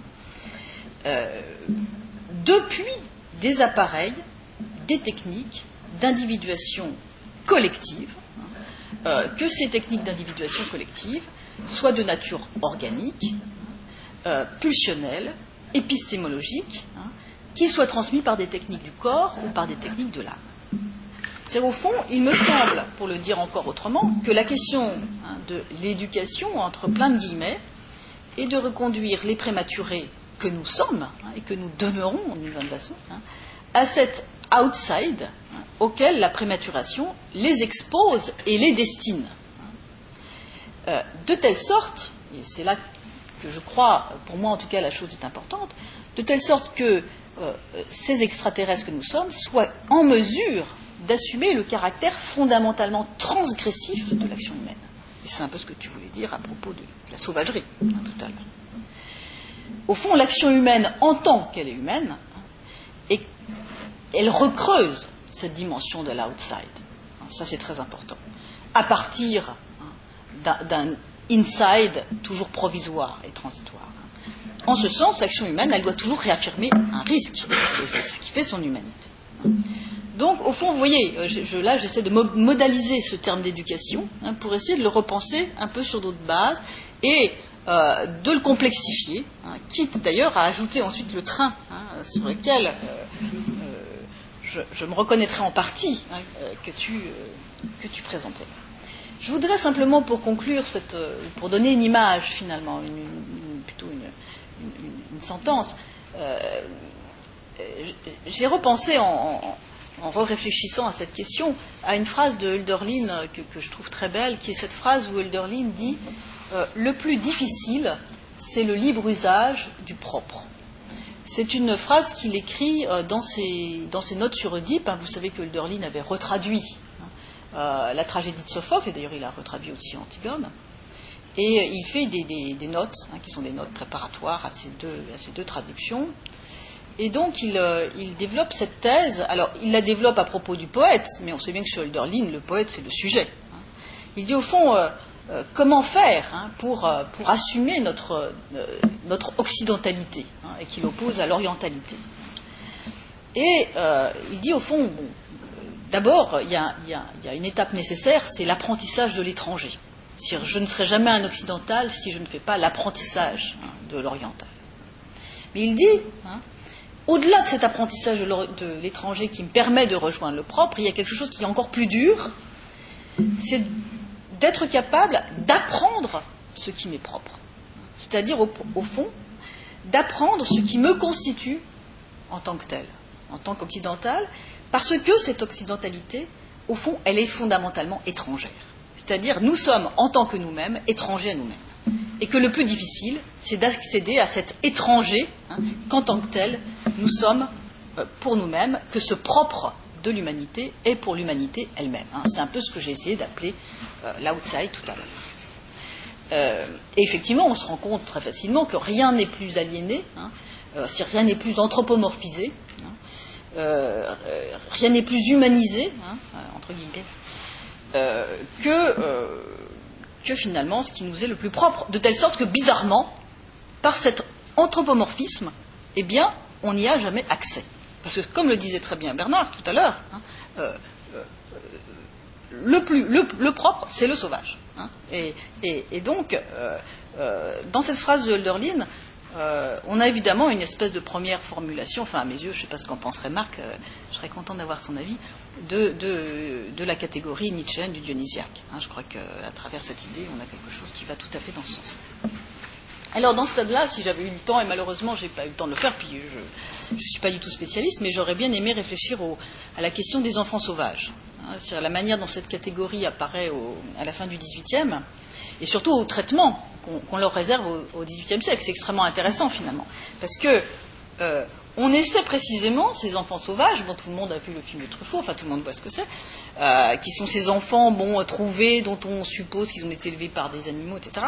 En tout cas, on essaie, euh, c'est le but euh, explicite, on essaie de les faire sortir de l'animalité. Justement, on essaie de les éduquer. Hein, on va les faire sortir de leurs conditions euh, d'espèce, hein, de l'espèce. Hein. Mais avec ce très bizarre paradoxe que, en fait, du coup, pour les éduquer, eh bien, on tâche de les domestiquer comme des animaux. Hein, et dans le film de, Truffaut, c'était une chose admirable. Hein, c'était, euh, euh, c'était très très bien mis en scène.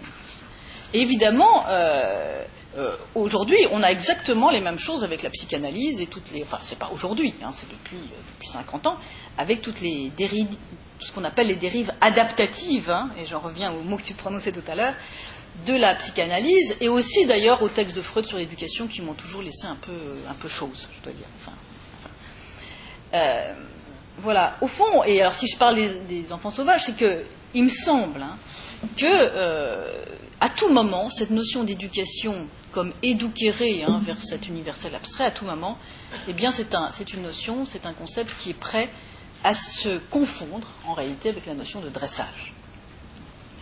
Euh, et c'est pourquoi il me semble que bizarrement, euh, contrairement, a des gens qui vous disent ah moi je suis, moi, je suis pour l'éducation, d'autres disent je suis pour l'instruction. Bon, les, chez les professeurs, on a eu un débat entre les éducateurs et les instructeurs.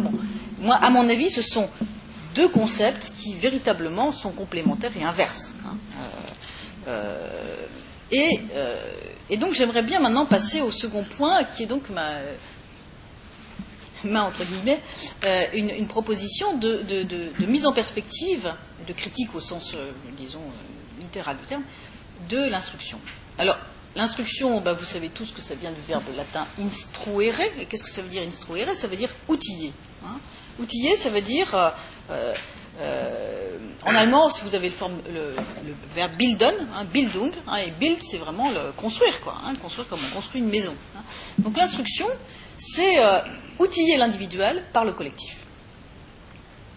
Et c'est l'idée, pour aller vite, d'une armature collective du corps et du comportement individuel, armature qui fait du corps ou du comportement individuel le vecteur d'une tradition collective, et bien sûr, mon intention n'est pas du tout de nier cette dimension-là hein, de, l'individuation hein, psychique euh, individuelle.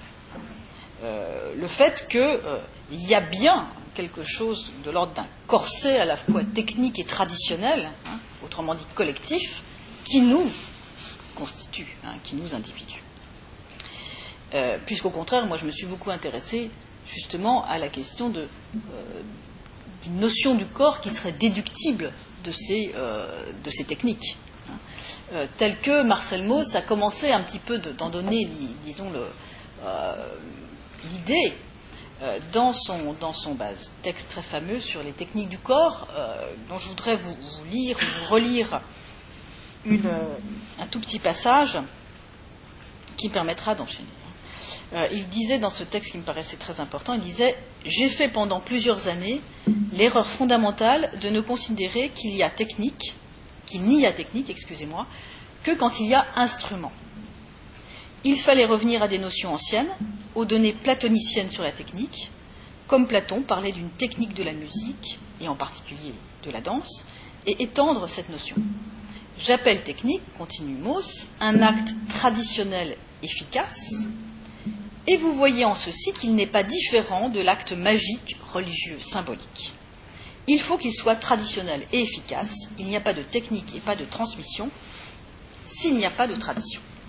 Alors, c'est un texte qui a l'air simple, mais qui en fait est extrêmement, euh, extrêmement retors, parce qu'il euh, est clair que Mauss ne veut pas du tout dire hein, que euh, la technique et la danse sont des techniques de production du rythme ou du mouvement, hein, parce que ces, interlocuteurs euh, ont tous fait du grec, donc euh, ils savent parfaitement ce que ça signifie que la technique. Ce qu'il veut, et il le dit d'ailleurs, il dit je veux produire une extension du concept de technique. Et ce qu'il veut dire, c'est que les techniques les plus perfectionnées hein, sont en réalité encore des outils magiques. C'est-à-dire qu'au-delà de la production, les techniques les plus sophistiquées ont encore le rôle d'entretenir des fictions nécessaires à la société. Elles, ont encore un but de socialisation, euh, elles ont encore le but, au fond, de transmettre la tradition euh, et de construire le présent par le passé. Euh, alors, ce qui m'intéresse évidemment, c'est de. Et tu as abordé cette question et ça m'a vraiment beaucoup, beaucoup plu qu'on se rejoigne sur ce terrain. C'est moi ce qui m'intéresse, c'est le, le, caractère magique de l'instruction. Hein, tu en as parlé tout à l'heure. Euh, L'important dans l'instruction, c'est, je trouve, le caractère magique du processus par lequel une société va mettre euh, littéralement sur pied, hein, pour autant qu'elle lui apprend à marcher, hein, littéralement, le sujet. Porteur d'un savoir qui est coextensif au collectif, un savoir traditionnel, et euh, qui donc euh, conditionne ce sujet, et moi je ne me rebellerai nullement contre cette affaire, c'est un fait anthropologique, et euh, l'instruction, hein, comme la magie, hein, fait du sujet le médium d'un savoir traditionnel, hein, qui, qui, peut être un savoir pratique, par exemple la manière qu'ont les armées de défiler, hein, la manière qu'ont les femmes de porter les corbeilles sur la tête, hein, euh, la manière de prier des moines, ou que ce savoir soit théorique, hein, comme, dans le cas de l'école. et là, je vais en venir plus à l'école. Euh, donc, au fond, euh, à mon avis, l'instruction, telle qu'elle a été conçue, parce que ce mot d'instruction, évidemment, il résonne à nos oreilles de français, et je crois de, de, tout le, passé de l'école de Ferry, hein, de l'école de la Troisième République, euh, je crois que ce concept d'instruction tel qu'il a été promu par l'école de Jules Ferry, c'est un concept qui euh, s'inscrit dans le contexte général de la magie. Euh, et si je dis là, et je vais développer un peu ce point, et si je dis là que l'instruction est une procédure magique, c'est qu'au fond, dans l'instruction, hein, ou l'instruction, nous rapporte au savoir qu'elle nous transmet comme à une croyance. C'est-à-dire comme à ce qui va insérer le sujet dans la société. Une croyance qui, comme toute croyance, est par définition collective. Hein, les, croyances ne sont jamais privées. Euh, et qu'elle ne rapporte pas les sujets au savoir comme euh, euh, à ce qu'elle qu leur transmet comme un savoir qui, au contraire, lui, est par définition individuel. Et d'ailleurs, quand, autrefois on parlait des, gens instruits, hein, on parlait de ces gens euh, qui étaient passés au moule de l'école républicaine, hein, et pour qui cette école était vraiment le mode d'inscription dans la réalité sociale. Hein, on parlait du, du, pharmacien de Flaubert, ou on parlait de l'instituteur. C'est tout à fait. Alors, pour fonder ce point, je voudrais en revenir à l'analyse que fait Marcel Mauss de la magie dans son essai sur la magie. Euh, ce que dit Mauss, qui me semble intéressant pour notre affaire, c'est que, à la différence de la religion, hein, qui passe par une institution sociale, l'Église, le clergé, eh bien, la magie transite par le rituel. Euh, et euh, insiste beaucoup sur le fait que le rituel a toujours deux buts un but apparent et un but réel. Alors le but apparent du rituel, par exemple, lorsqu'on a vécu des, mois et des mois de sécheresse, c'est déclencher la pluie. Mais le but réel du rituel, c'est de restaurer physiquement, véritablement, hein, par le contact, par la transgression même qui est mise en jeu dans le contact, la sympathie hein, entre ceux qui accomplissent ensemble, en même temps, les mêmes gestes. Et que le rituel repose sur cette idée que c'est parce que les individus accomplissent en même temps les mêmes gestes qu'ils se souviennent en même temps du lien qui les unit les uns aux autres. Et dans le rituel, hein, eh bien, la mémoire du lien va être incorporée, elle va être incarnée, et donc elle va pouvoir être alors littéralement incorporée, c'est-à-dire dévorée, euh, sous la forme, par exemple, euh, d'une image hein, euh, qui est faite parfois de boue, de plumes, de sang, parfois d'œufs pourris, de tout ce que vous voulez, hein, parfois de pain azime aussi bien. Hein, c'est exactement le même mécanisme. Et que ce souvenir produit ensemble, ce souvenir du lien, produit ensemble sous la forme d'un objet qui est en réalité une image de ce lien. Cette image reproduit, c'est-à-dire restaure, parce que comme tu le disais tout à l'heure, hein, la société doit toujours hein, restaurer la conscience du lien qui est entretenu entre les individus. Cette image reproduit la croyance dans le lien et par conséquent la croyance dans le rituel. Euh, la croyance dans le sens du rituel. Parce que les individus croient ensemble au rituel, au sens du rituel qu'ils commettent ensemble, eh bien, ils, croient ensemble hein, au sens euh, factuel de ce rituel. Par exemple, déclencher la pluie. Alors que, hein, ce qu'on sait bien, c'est que personne hein, ne croit que euh, fabriquer euh, une boulette hein, de boue, de sang, etc., n'a jamais déclenché quoi que ce soit. D'accord? C'est-à-dire que le but du rituel, et c'est le point auquel je voulais en arriver, est véritablement de provoquer une scission, un déchirement, entre l'ordre collectif de la croyance et l'ordre individuel du savoir, et de permettre aux individus de fonctionner sur les deux modes simultanément sans devenir dingue. Hein, c'est tout à fait simple. Hein. Donc au fond, le rituel a un sens, hein, mais ce sens, qui est de produire et de reproduire continuellement le collectif, ne peut être formulé, parce que s'il était formulé, naturellement, il cesserait d'être actif. Donc il apparaît sous une autre forme, qui est de produire la pluie. Et au fond, il s'agit toujours de faire en sorte que, indépendamment de ce que chacun sait, c'est-à-dire que aucun rituel n'a jamais euh, transformé les conditions climatiques, eh bien, tous ensemble croient à la relation de causalité entre le rituel et la pluie. Euh, et au fond, euh, pour moi, l'instruction telle qu'elle a été conçue par l'école de Jules Ferry repose exactement sur la même dissociation entre croyance et savoir. Parce que, au fond, de la même façon, l'instruction par le biais de la répétition répétition du rituel, hein, répétition au sein du rituel, hein, l'école c'est quand même la répétition, euh, introduit les participants à une temporalité et à une mémoire commune. Les jours de classe, les jeudis, euh, etc. Euh, et construit ainsi hein, aux, participants, aux enfants en l'occurrence, un passé commun. Et ce qui est très typique en fait de ce type de construction d'un espace-temps commun, c'est le rituel du par cœur. Par cœur. Hein. Le par cœur, c'est ce qui passe pas par la tête, justement. Hein, euh, pour recréer la fiction du lien, et c'est une chose complètement nécessaire, ce n'est pas du tout une critique que je fais, je pense que c'est absolument nécessaire, euh, il faut activer une articulation dans le temps. C'est-à-dire qu'il faut activer quelque chose qui va être vécu par tous, tous ceux qui l'agissent, comme une répétition et comme une réarticulation constante du passé et du présent.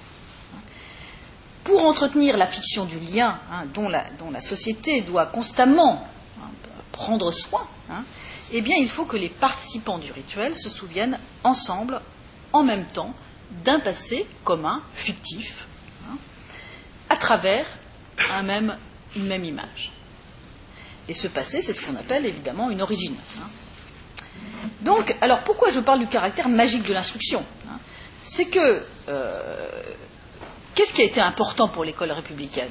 Sur, quelle idéologie s'est fondée l'école républicaine? C'est très simple, elle s'est fondée sur le scientisme. C'est-à-dire qu'il n'y aurait jamais eu d'école républicaine s'il n'y avait pas eu Auguste Comte.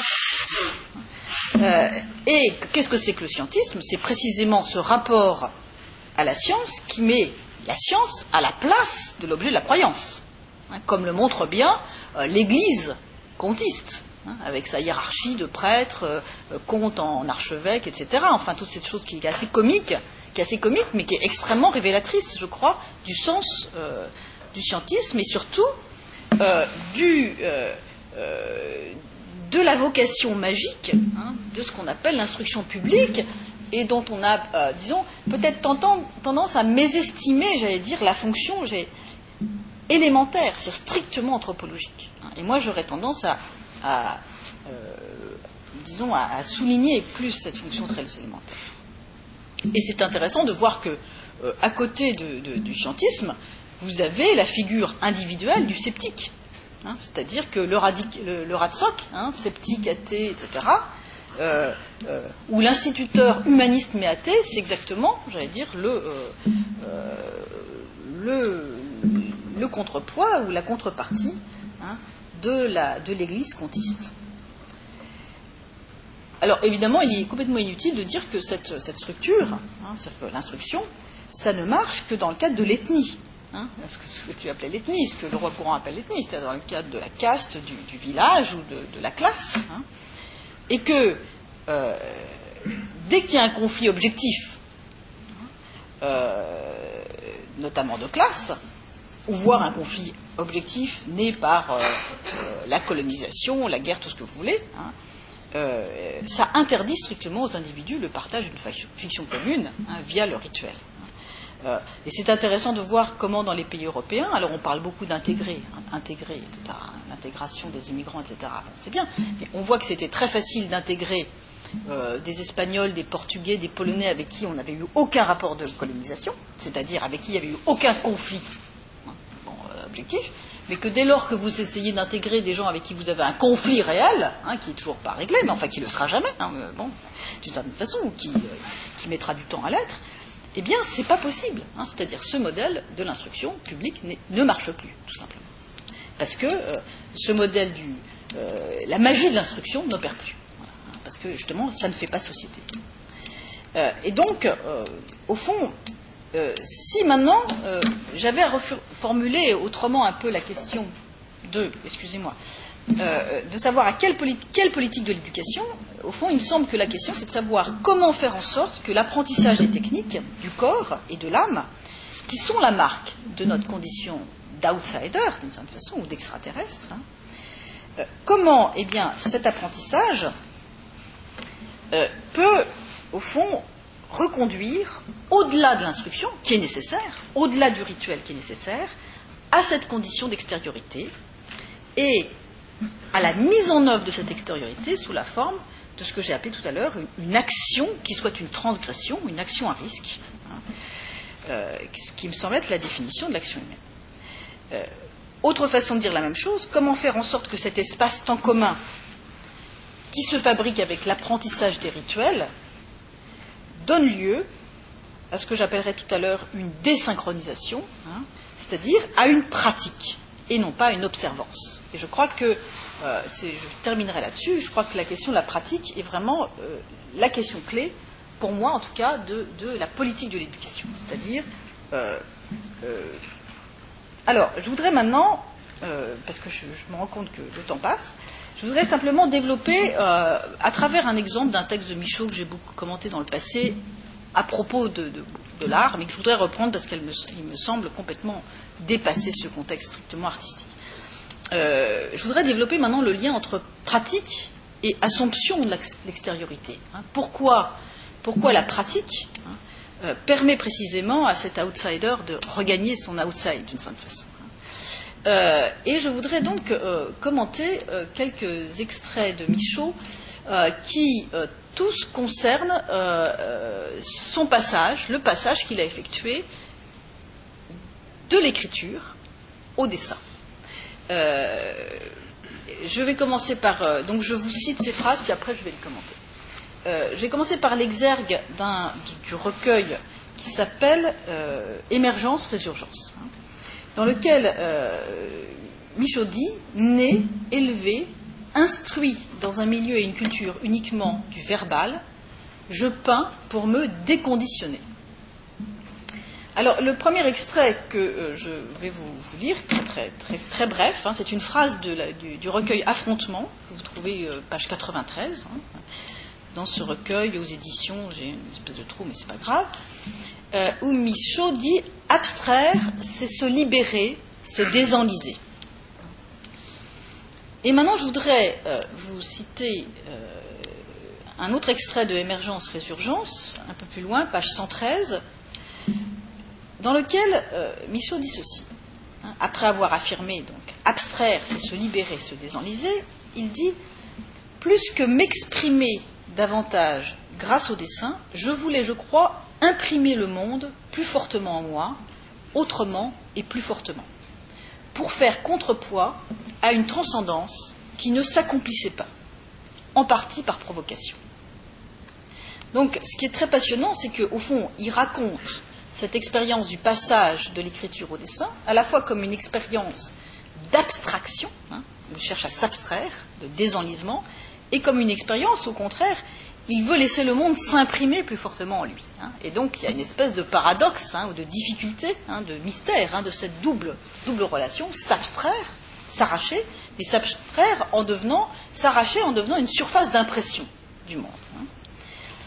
Et euh, au fond, euh, c'est dans ce lien hein, entre l'abstraction, le fait de se tenir au dehors, hein, de rester au dehors, et, euh, et, la question de savoir comment, au contraire, trouver ancrage dans le monde, hein, comment être ancré dans le monde par le dessin, euh, eh bien, on retrouve exactement la situation du nouveau-né, d'une certaine façon.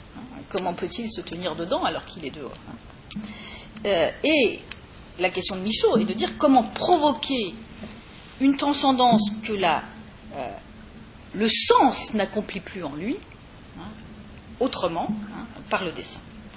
Euh, et donc, euh, c'est dans ce mouvement d'arrachement hein, ou d'abstraction par la passivité que je crois on, est au cœur de la question de la pratique, qui pour moi est au cœur de, des enjeux de l'éducation ou de l'école ou de la formation. Au fond, ce que nous dit hein, euh, Michaud, c'est qu'il faut, par l'exercice du dessin, devenir une surface hein, aggravée, hein, une surface à laquelle on va arracher, d'une certaine façon, une possible intériorité. Et donc, la pratique, et c'est ça qui m'importe, c'est-à-dire que la pratique n'est pas du tout contradictoire avec la répétition, de même qu'elle n'est pas contradictoire avec l'instruction ou avec le rituel. Euh, et je vais vous lire pour, euh, euh, conclure un dernier passage, toujours dans ce recueil Émergence-Résurgence, cette fois-ci page 74, donc, où là Michaud décrit l'opération véritablement hein, d'arrachement passif hein, dont je viens de parler. Il dit voilà, au départ, c'est l'insularité, hein, c'est le début du passage, et il continue ensuite en disant premier problème, pour s'abstraire, tout en devenant impression, premier problème, où trouver le terrain pour l'expansion Papier, pierre, argile, toile, scène. Trouver son terrain, le terrain pour l'exercice d'une vie, d'une autre vie en instance, d'une nouvelle vie à accomplir, hic et nunc, une vie qui n'était pas là avant. Terrain trouvé, vient l'opération déplacement. Pas pour embrouiller, pas par recherche de sublimation, ni même d'avilissement, ni non plus par compensation, mais par essentiel déplacement, seul et unique, nécessaire opération. Donc on pourrait dire que, à la différence du rituel qui va réinscrire la société par le moyen de la répétition, dans l'immanence, et dans une pseudo-immanence, eh la pratique répète pour déplacer, hein, et donc pour étendre le moi en dehors de lui-même, hein, pour réaliser une transcendance, comme le dit bien, euh, comme le dit bien Michaud, et j'assume tout à fait ce terme. Hein. ce que j'ai appelé, moi, euh, dans mon vocabulaire, l'extraterritorialité. Mais au fond, on parle quand même de la même chose. Hein. C'est au fond, en branchant hein, le sujet dans une situation qui le met dans une dans une vraie passivité, donc en le branchant d'une certaine façon sur la répétition inhérente au dessin, que Michaud ne, maîtrise pas. Michaud ne savait rien faire avec ses mains. Hein, et du jour au lendemain, il dit voilà, je vais dessiner. Moi qui écrivais, je vais dessiner, alors qu'il était euh, absolument infirme d'une certaine façon. Hein. Eh bien, euh, en se branchant sur une répétition qui est en excès sur la reproduction stricto sensu, hein, le sujet se laisse déplacer ou se fait déplacer par sa pratique hors de l'espace-temps commun. C'est-à-dire qu'il se désynchronise. Euh, et hors de l'espace-temps commun du rituel. Euh, hors de l'espace-temps commun qu'il inscrit dans la société. Donc au fond, on pourrait dire que cette transgression dont je parlais tout à l'heure, hein, à mon avis, elle est, d'abord de l'ordre d'une transgression de l'espace-temps. Euh, et, donc, on sait bien que la transgression de l'espace, procède toujours de la, transgression du temps, hein, du fait de s'arracher. Donc au fond, euh, il s'agit, pour le dire autrement, hein, de donner aux individus dans l'école, puisque école il y a, de se servir d'une répétition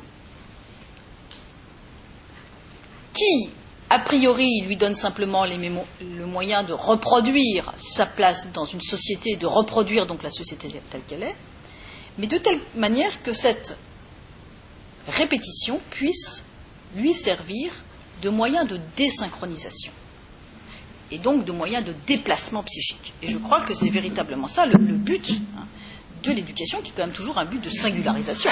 Je crois qu'il faut toujours.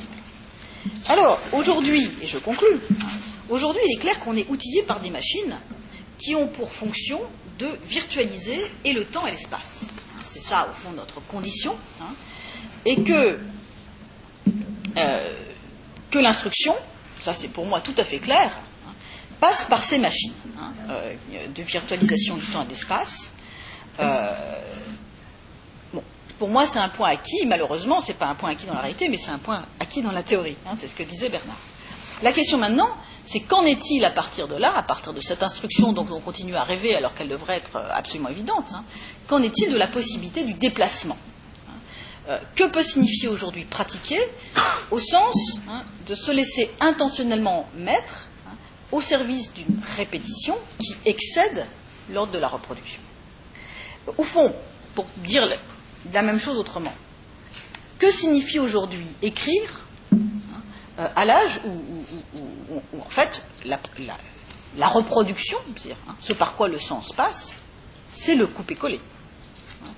Euh, comment, au fond, est-il possible de transmettre à l'individu l'énergie nécessaire hein, euh, et la nécessité de se, de se désynchroniser ou de se déplacer qui lui permettra hein, d'une certaine façon, euh, de repasser du rituel reproductif euh, qui, va lui être fourni par l'instruction et par euh, tout simplement l'accession aux nouvelles technologies à autre chose. et qui est par exemple le dessin, qui est par exemple euh, l'écriture, qui est par exemple jouer du violon. Qu'est-ce que ça veut dire alors que n'importe quel gamin de 12 ans peut, que peut composer de la musique que d'apprendre le violon? C'est ça aujourd'hui la question. Hein. C'est-à-dire comment. Hein, euh, alors évidemment, il n'est pas du tout question pour moi, et je conclus, de répondre à cette question. Hein. Euh, je pense qu'il y a deux questions. Il y a, a d'une part la question de ce que j'appellerais l'alphabétisation à grande échelle. Moi, je pense qu'on est tous quasiment des analphabètes. Moi, la première. Ce que je veux dire, c'est qu'on n'a pas les moyens euh, de nos technologies. Hein, c'est même effarant. Enfin, tu, le disais. Bon. Et je pense que là, il n'y a rien à dire de ça. Ce sont des décisions économiques, ce sont des décisions. Euh, bon, c'est ce que tu disais à partir des industries de programme. Mais, euh, au fond, une seconde question qui est, plus, utopique, qui est plus spéculative, mais qui se pose quand même, je trouve, comment aujourd'hui enseigner l'écriture à la main, ou le dessin, ou le piano, ou l'anglais à un enfant qui est outillé par un computer, qui lui permet de dessiner avec son computer, de dessiner, euh, d'écrire avec euh, en coupe en collé, de composer sa musique et, euh, qui traduit avec. Moi, j'ai vu des étudiants qui m'expliquaient qu'ils avaient traduit leur dissertation en anglais avec un traducteur d'informatique. Hein. Alors, qu'est-ce que ça veut dire traduire? Et ils, disaient ça tout à fait tranquillement, hein, c'est-à-dire pour eux, ils avaient traduit. au fond, comment transmettre la rhétorique aux blogueurs Moi, je pense que Aujourd'hui, il faudrait, au lieu de s'accrocher complètement à l'idée qu'il faut que les gens fassent des dissertations en 27 points, hein, pour euh, dire les choses simplement, je pense qu'il faudrait au contraire partir de l'outillage le plus contemporain, comme d'un moyen d'alphabétisation, hein, euh, qui est susceptible hein, de permettre le réinvestissement de médias plus anciens. C'est-à-dire qu'au fond, la question c'est de savoir comment est-ce qu'on peut permettre à des individus, à partir de moyens d'instruction, qui sont les nouvelles technologies, qui sont de reconquérir des médias euh, vieux, dit-on, passés, mais pourtant encore présents, d'une certaine façon, exactement comme Michaud opère cette régression hein, de l'écriture au, dessin. Voilà, donc euh, euh, je, m'arrête là, je suis un peu désolée parce que j'ai pas beaucoup laissé de temps et j'étais un peu plus. Voilà, il reste 4 minutes. Et donc voilà. Merci Catherine. Euh, je pense qu'il va falloir qu'on y revienne sur, mm. cette, euh, sur ces questions euh, dans une autre séance l'année prochaine. Comme on l'a dit d'ailleurs pour une séance précédente, il faudra qu'on y revienne l'année prochaine à partir de l'image de la mort dont avait parlé Marc Trépon. Je, me permets de, si tu me permets, ah, bah, de prendre les trois minutes qui restent. sans vous en demander l'autorisation, pour dire deux choses. mais c'est plutôt, c'est pas pour une discussion parce qu'on n'a plus le temps. Mm. C'est plutôt pour ménager euh, un point, de, un point d'enchaînement euh, pour une discussion à venir. D'abord sur ce que tu viens de dire.